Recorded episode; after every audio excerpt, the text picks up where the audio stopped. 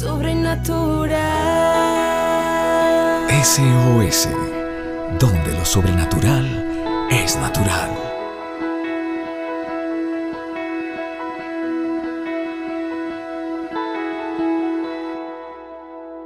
Familia de la fe, buenos días, les saludo. Eh, quisiera hablar esta semana un poquitico del tema financiero, algo que es tan importante y como pastor que soy, pues permanentemente me estoy encontrando con muchas familias, pero muchísimas familias que están sufriendo por el tema de las finanzas, por las deudas, por no poder pagar sus compromisos, bueno, y toda esta angustia que produce las finanzas cuando no se han manejado bien. Pero quisiera hoy hablar acerca de aquellos que se lanzan a tener sus emprendimientos, que se lanzan a ser empresarios. Alguien decía que era como saltar al vacío. Y yo lo entiendo, porque en el pasado yo tuve un emprendimiento y eso es exactamente lo que se hace, se salta al vacío. Pero esa es la razón, esa es la fuerza, esa es la fe que debemos de tener, de poder conquistar en esa área también. Una panadería, por ejemplo, puede que se cierre en un lugar y fracasó, pero llega otra panadería y es exitosa. La pregunta aquí que salta es, ¿qué fue lo que pasó? Quiero aclararte que el negocio no es la diferencia, es la persona que está a cargo del negocio. La panadería puede ser, puede, puede ser exitosa para uno y puede ser un fracaso para el otro, pero lo que hace la diferencia en ese emprendimiento y en cualquier otro es la persona que está a cargo. Y como empresarios debes de capacitarte constantemente, todo el tiempo. Eso es lo importante porque cuando eres empresario tienes que innovar, tienes que estar aprendiendo, tienes que ser un eterno estudiante todo el tiempo.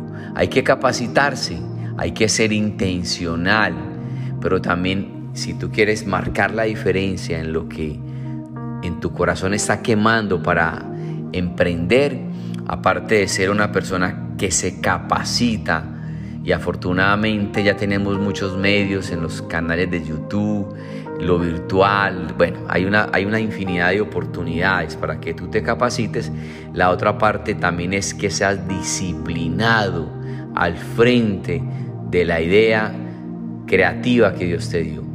Tienes que ser disciplinado, no negligente, no procrastinar todo para después.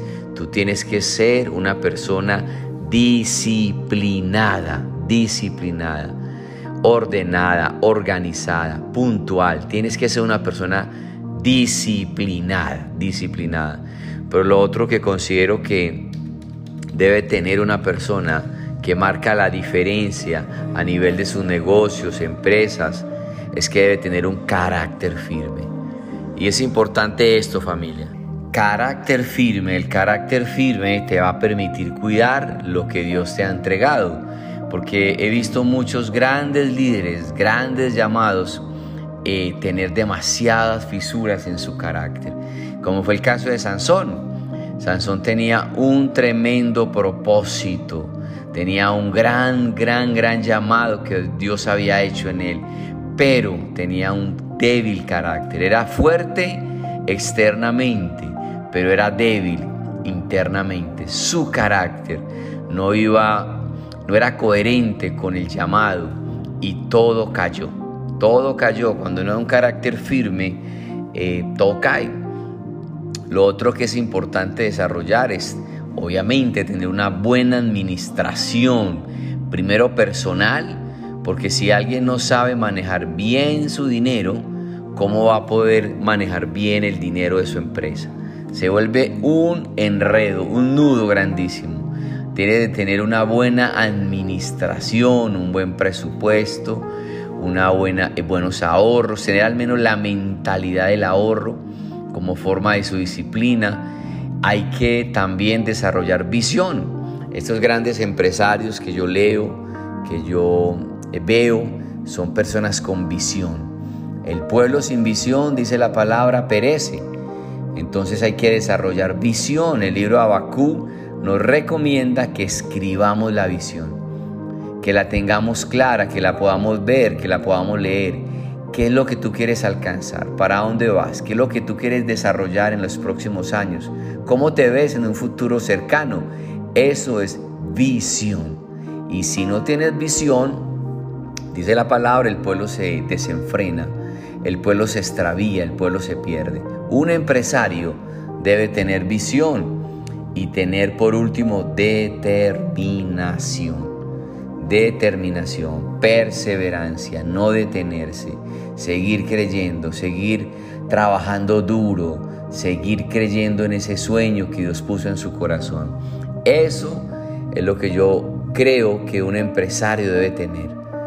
Capacitarse constantemente, ser una persona disciplinada, tener un carácter firme, ser un buen administrador, tener visión, visión y definitivamente determinación y perseverancia para alcanzar aquello que Dios puso en su corazón.